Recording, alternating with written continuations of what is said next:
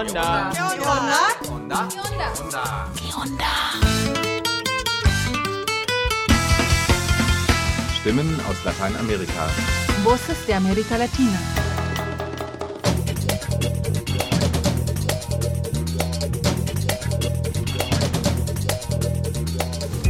Hallo und willkommen zum Onda Info 582.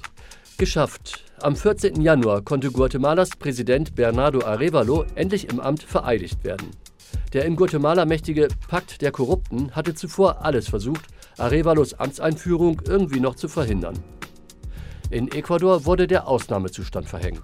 Grund ist die im Januar eskalierte Gewalt im Zusammenhang mit den Aktivitäten der Drogenbanden. Wir hören brandaktuelle Stimmen und Einschätzungen aus Ecuador, was die Gründe für die Gewalt sind und wie es nun weitergehen soll. Gewalt herrscht auch im südmexikanischen Bundesstaat Chiapas, nur bekommt es kaum jemand mit.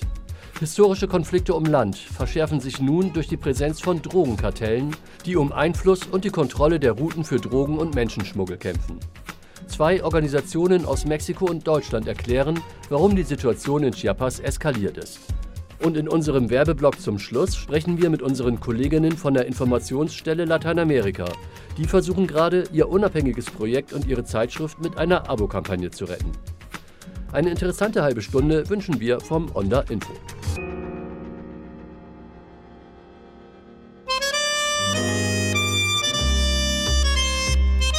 Onda Info Nachrichten.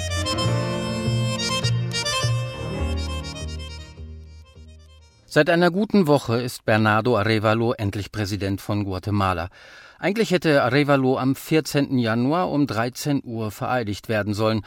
Am Ende mussten Zehntausende GuatemaltekerInnen und extra angereiste Staats- und Regierungschefs mehr als zwölf Stunden warten. Der Grund? Der von Arevalo so angeprangerte Pakt der Korrupten hatte bis zuletzt versucht, die Machtübergabe zu verhindern.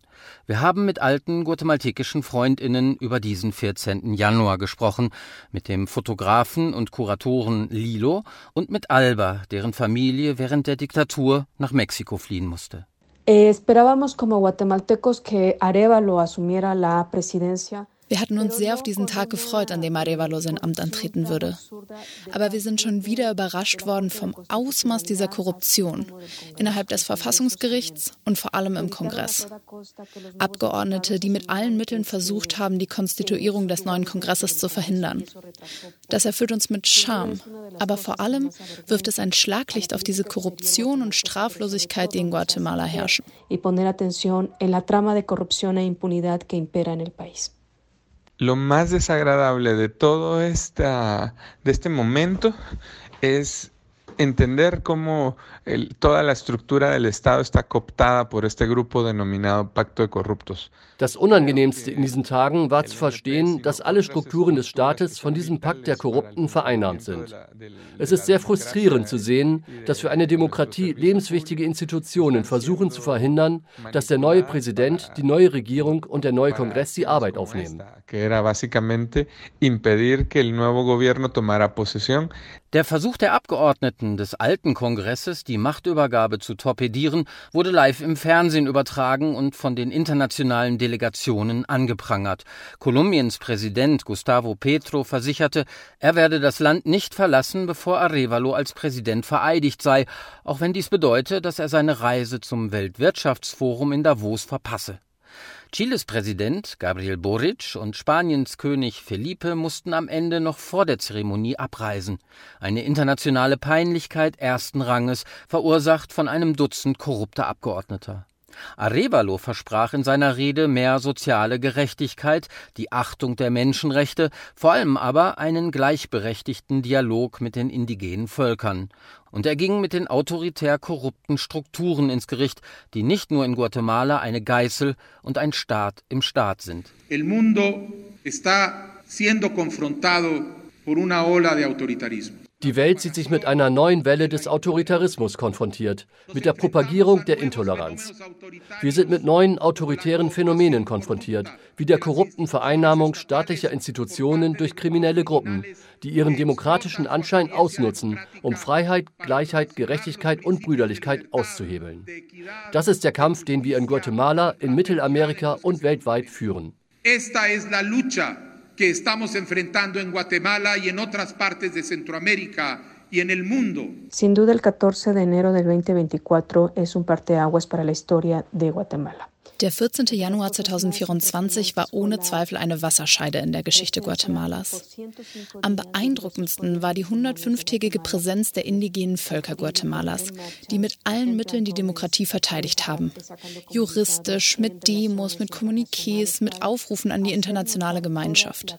Es waren vor allem die Aktionen der Indigenen, die sichergestellt haben, dass Bernardo Arevalo an diesem 14. Januar sein Amt antreten konnte. Entre muchas otras acciones articuladas que Arevalo tomara posición ese día eh, histórico. Nun ist Bernardo Arevalo der neue Präsident Guatemalas. Mit ihm verbunden sind die Hoffnungen auf einen zweiten demokratischen Frühling. Der erste ist eng mit dem Namen seines Vaters verbunden, der ebenfalls Präsident war. Das ist allerdings schon 80 Jahre her. Als erste Amtshandlungen hat Arevalo an einer Maya-Zeremonie teilgenommen, ein Akt mit erheblichem Symbolcharakter. Und von Consuelo Porras, Guatemalas berüchtigter korrupter Generalstaatsanwältin, hat er Rechenschaft gefordert. Kündigen kann er sie nicht. Die nächsten Monate werden zeigen, ob der Antikorruptionspräsident Arevalo etwas gegen den Pakt der Korrupten ausrichten kann.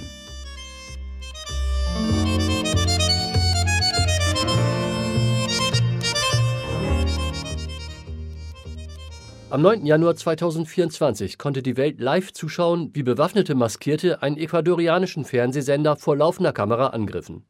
Rivalisierende Drogenbanden halten Ecuador in Atem. Präsident Noboa hat den Ausnahmezustand ausgerufen und 22 Banden den Krieg erklärt. Aber wie kommt es, dass das zweitsicherste Land Lateinamerikas zu einem der gefährlichsten der Region wurde?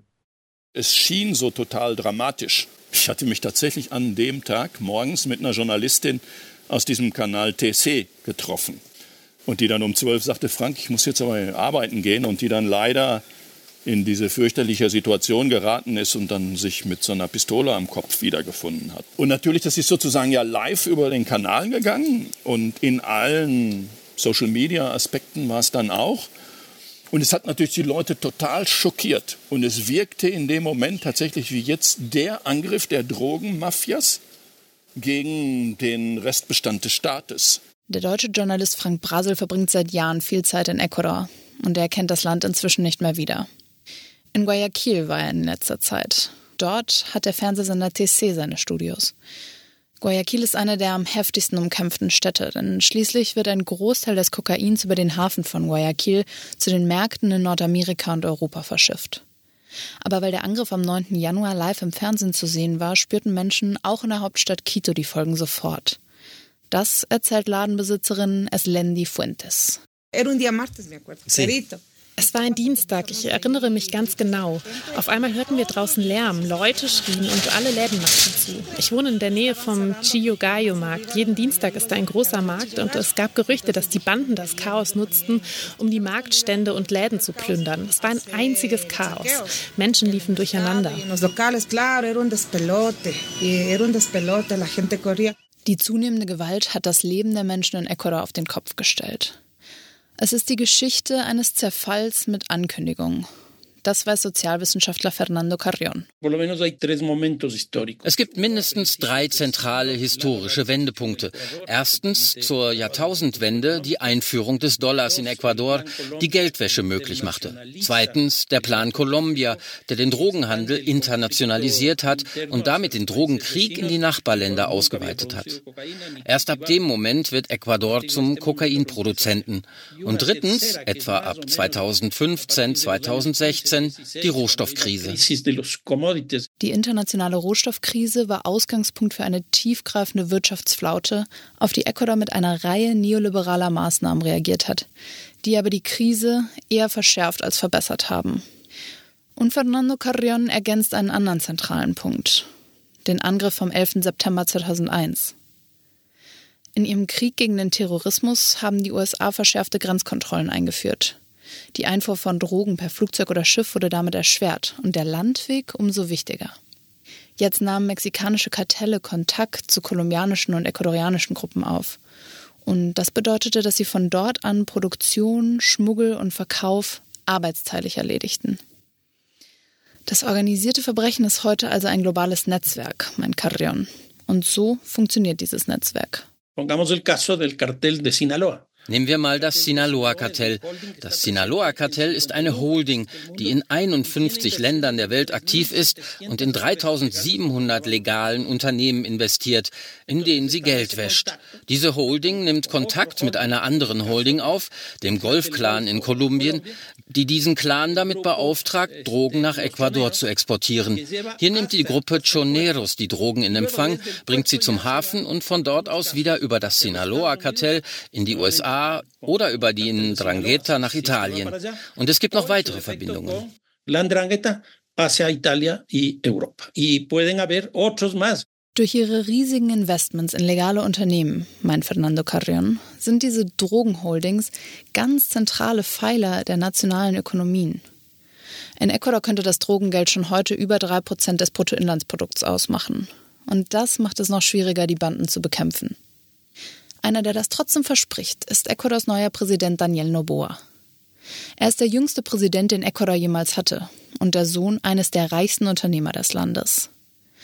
Noboa hat einerseits den internen bewaffneten Konflikt ausgerufen und will die Banden militärisch bekämpfen, andererseits kündigte er soziale Reformen an. Wie glaubwürdig ist das vom Sohn eines Bananenproduzenten in einem Land, das Kokain in Bananenkisten exportiert? Der Journalist Frank Brasel recherchiert seit vielen Jahren zu den prekären Arbeitsbedingungen in der Bananenproduktion. Ich war jetzt auch letzte Woche oder vorletzte Woche in der Provinz Los Rios, wo ich ja so die zentrale Bananenanbauproduktion bin und habe mit Leuten gesprochen, die auf Noboa-Plantagen arbeiten. Und da werden die grundlegenden Mindestanforderungen des Gesetzes natürlich überhaupt nicht eingehalten. Wer in eine Gewerkschaft geht, der fliegt sofort. Aber auch nur den Mindestlohn zu kriegen, ist dort schwierig. Ne? Also von daher, nein, würde ich sagen, er ist jetzt nicht irrsinnig glaubwürdig.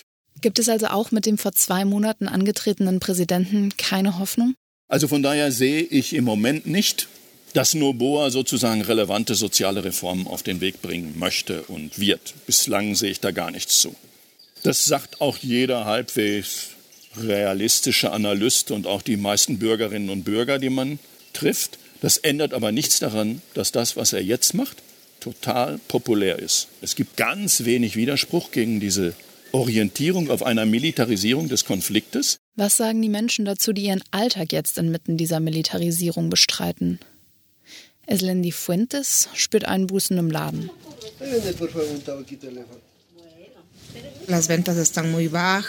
Ich verkaufe gerade wenig. Montag bis Freitag sind die Leute spätestens um halb neun abends zu Hause und gehen nicht mehr raus, also schließen wir früher. Außerdem gibt es wieder Online-Unterricht, deswegen kaufen auch die Kinder nichts auf dem Weg zur Schule. Da lohnt es sich also auch nicht früh aufzumachen.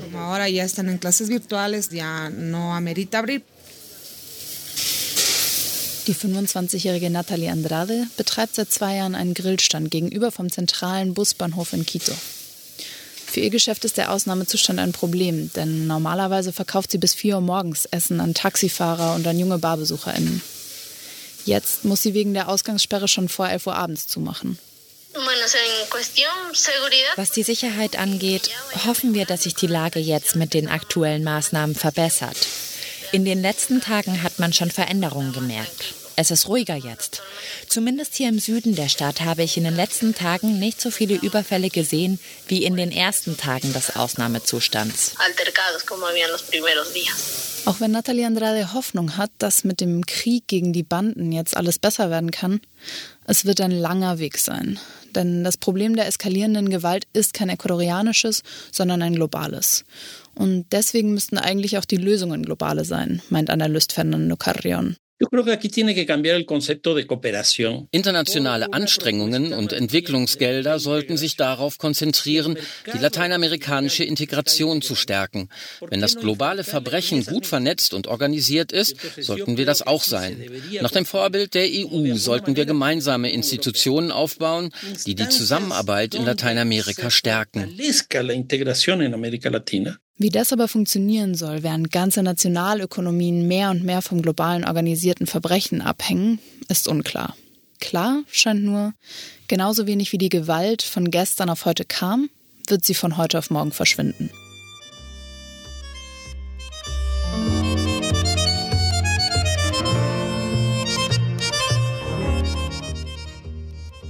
Seit einigen Jahren hat die Gewalt, die andere Landesteile Mexikos überzieht, auch Chiapas erreicht. Historische Konflikte um Land verschärfen sich nun durch die Präsenz von Drogenkartellen. Zwei Organisationen aus Mexiko und Deutschland erklären, warum die Gewalt in Chiapas eskaliert. Eh, mi nombre es Lázaro Sánchez.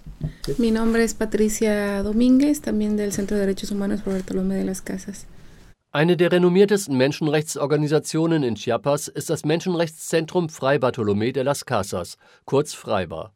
Auf ihrer Rundreise durch Europa berichten Patricia Dominguez und Lázaro Sánchez von Freibar über ihre Arbeit. Schon seit der Kolonialzeit habe es Landraub gegeben, berichtet Sánchez.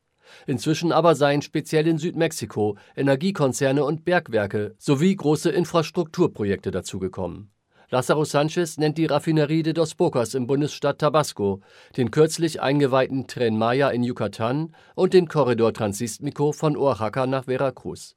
Entonces tenemos como estos tres grandes proyectos y que eh, en el discurso se ha dicho que es el desarrollo del sur. Wir haben also diese drei Großprojekte, von denen es heißt, sie dienen der Entwicklung des Südens. Aber diese Entwicklung des Südens wird von mehr Militarisierung, mehr Menschenrechtsverletzungen und mehr Unsicherheit begleitet und vom Raub der Ländereien der ansässigen Menschen. Und jetzt ist auch noch die organisierte Kriminalität dazugekommen, zwei große Gruppen, die gerade um die Vorherrschaft in Chiapas kämpfen. Der Konflikt tobt gerade vor allem in Gemeinden an der Grenze zu Guatemala, wie Chicomucelo, Comalapa und El Porvenir. Unter ihrem Kampf um die Vorherrschaft leiden die ortsansässigen Familien. Die bewaffneten Gruppen belagern ihre Gemeinden, blockieren Straßen und verhängen Ausgangssperren. Son las rutas, sí, una eh, podríamos decir de, de drogas, pero pues es ruta también de paso de migrantes. Es geht um Routen, einerseits um Drogenrouten, aber auch um Migrantinnen zu schleusen, denn Chiapas liegt ja an der Grenze zu Guatemala. Und es kommen sehr viele Migrantinnen hier durch. Es geht also um die Kontrolle des Territoriums und der Bevölkerung. Deswegen sagen wir, dass in Chiapas Krieg herrscht. Es kommt auch zu Tötungen, zu gewaltsamem Verschwindenlassen, zu Zwangsrekrutierung, aber auch zu Abschaltungen von Strom und Internet. Die Koordinatorin des Netzwerks Deutsche Menschenrechtskoordination Mexiko, Françoise Greve, hat ebenfalls festgestellt, dass die Gewalt in Chiapas insbesondere in den vergangenen zwei Jahren extrem zugenommen hat. Historische Konflikte um Land verschärfen sich nun durch die Präsenz von Drogenkartellen obwohl dort zusätzliches Militär und Einheiten der Nationalgarde stationiert worden sind. Greve sagt, was wir beobachten und was uns äh, mexikanische Menschenrechtsorganisationen berichten, ist, dass in Chiapas auf der einen Seite eine sehr starke Präsenz von äh, Streitkräften und der Nationalgarde vorherrscht und auf der anderen Seite aber der Schutz der Zivilbevölkerung de facto nicht stattfindet. Daraus konnte man schlussfolgern, dass auf der einen Seite diese Militärpräsenz und äh, die Anwesenheit von äh, Nationalgarde in erster Linie nicht daran ausgerichtet ist, hier äh, die zivile Bevölkerung zu schützen, sondern eher im nationalen Interesse äh, eine Art Kontrolle auszuüben, nicht zuletzt auch mit Blick auf große Infrastrukturprojekte.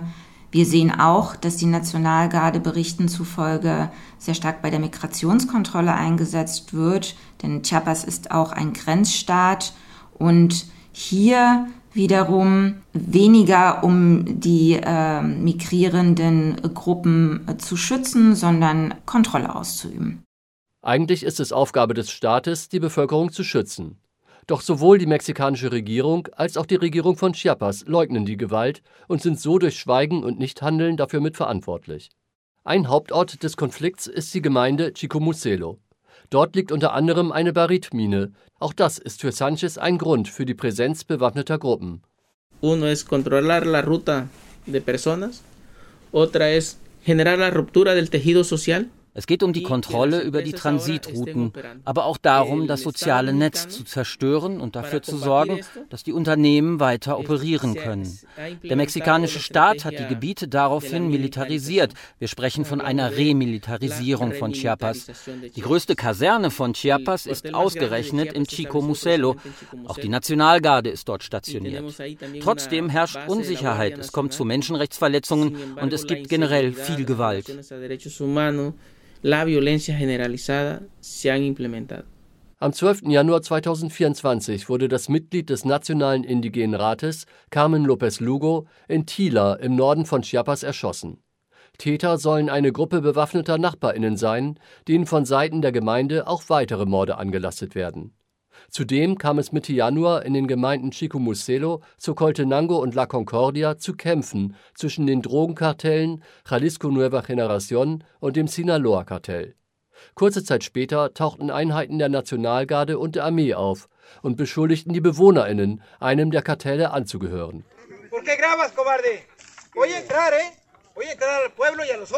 Doch bei dem Konflikt in Chiapas geht es nur vordergründig um einen Kampf zwischen zwei Banden. Für Sanchez ist der Staat verantwortlich. El Estado tiene la obligación de garantizar seguridad a la población. Der Staat hat die Pflicht, für Sicherheit und Frieden der Bürgerinnen zu sorgen. Frieden ist ein Grundrecht. Aber obwohl der Staat Chiapas remilitarisiert hat, hat die Gewalt zugenommen. Die Armee hat weitreichende Funktionen des zivilen Lebens erhalten und jetzt sorgen Armee und Nationalgarde, obwohl sie in Chiapas sind, nicht für Sicherheit. Deswegen braucht der Staat eine andere Strategie.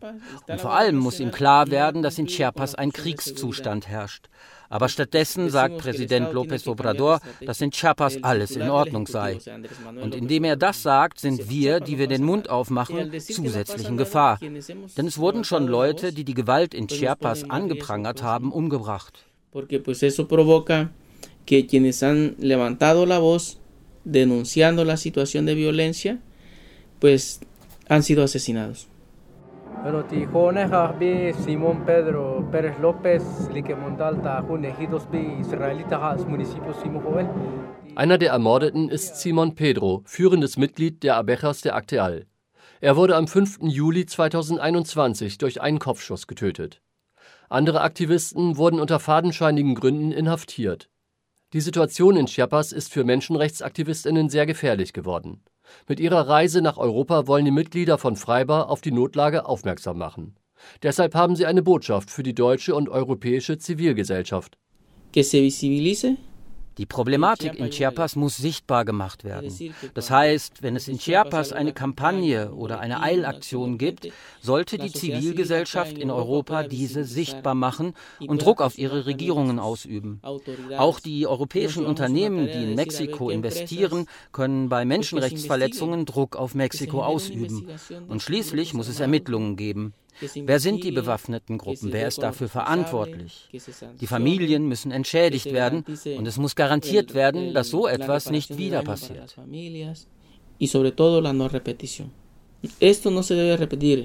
Am 2. Juni stehen in Mexiko Präsidentschafts- und Kommunalwahlen an. Es ist also zu befürchten, dass die Gewalt in den kommenden Monaten noch weiter zunimmt. François Greve von der Deutschen Menschenrechtskoordination Mexiko hat ein paar Ideen, was man von Deutschland aus gegen die Gewalt in Mexiko tun könnte. Die deutsche Regierung könnte sich also vor diesem Hintergrund aktiv für den Schutz von Menschenrechtsverteidigerinnen und Journalistinnen gegenüber der mexikanischen Regierung engagieren. Sie kann das auch zusammen mit anderen europäischen Regierungen und im Rahmen der Europäischen Union tun. Das wäre zum Beispiel eine konsequente Umsetzung der feministischen Außen- und Entwicklungspolitik. Wichtig dabei ist auch, die mexikanische Zivilgesellschaft einzubeziehen und die Unterstützung durch die deutsche Regierung sichtbar zu machen. Die deutsche Zivilgesellschaft ist eine wichtige Partnerin, die solidarisch mit ihren mexikanischen Gegenparts das Thema immer wieder öffentlich thematisiert und Wege sucht, konkrete Hilfe und Unterstützung zu leisten. Und das muss einfach in Zukunft weitergehen. Auch die deutschen Medien sollten lateinamerikanische Länder wie Mexiko nicht aus dem Blick verlieren. Lazaro Sanchez von Freibar hat zum Schluss eine einfache Bitte. Jetzt, wo so viel Gewalt herrscht in Chiapas, in Mexiko und in der Welt, müssen wir für den Frieden kämpfen. Wir wollen keinen Krieg. Wir suchen ihn nicht, sondern wir verurteilen alle Kriege.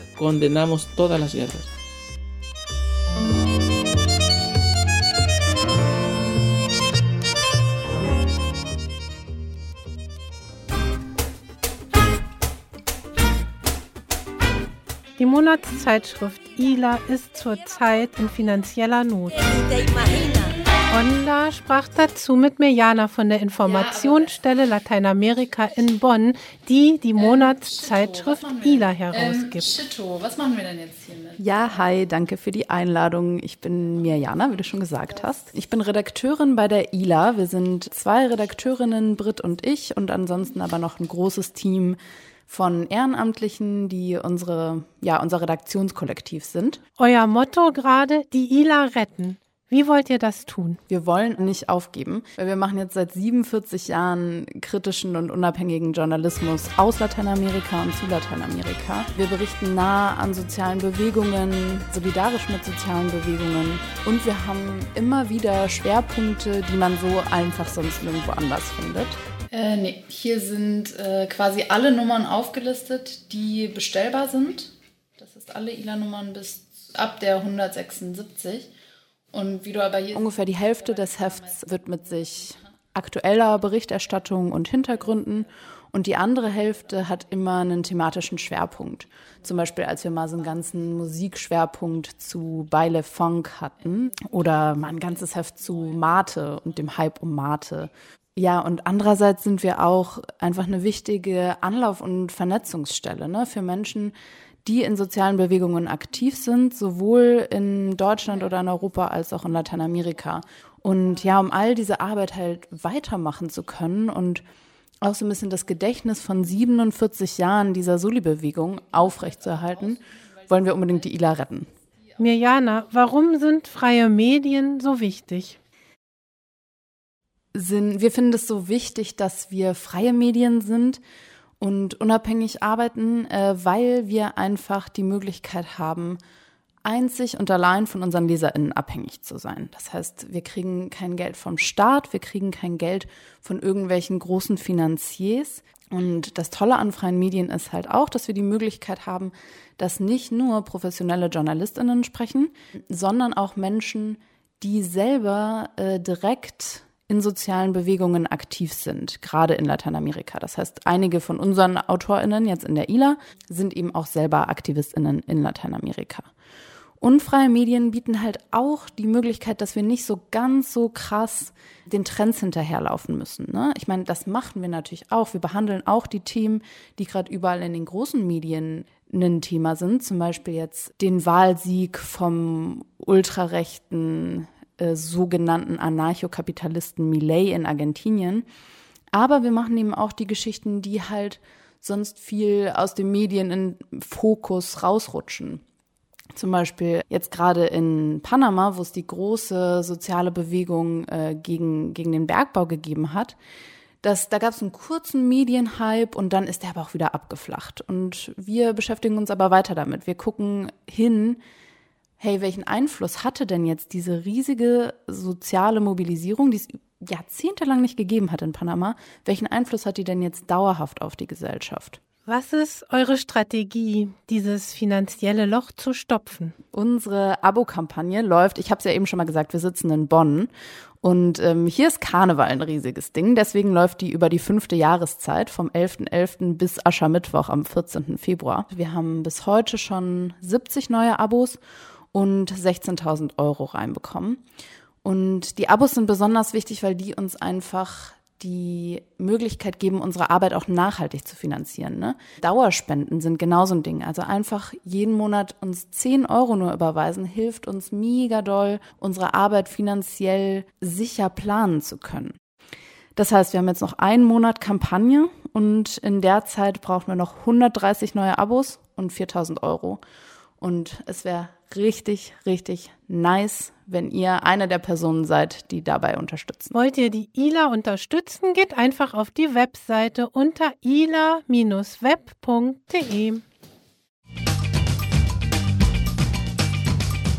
Für diese Sendung verwenden wir Berichte von freien Radios, Agenturen und Korrespondentinnen aus Lateinamerika. Weitere Beiträge und Texte von Ponal findet ihr auf der Internetseite des Nachrichtenpool Lateinamerika www.npla.de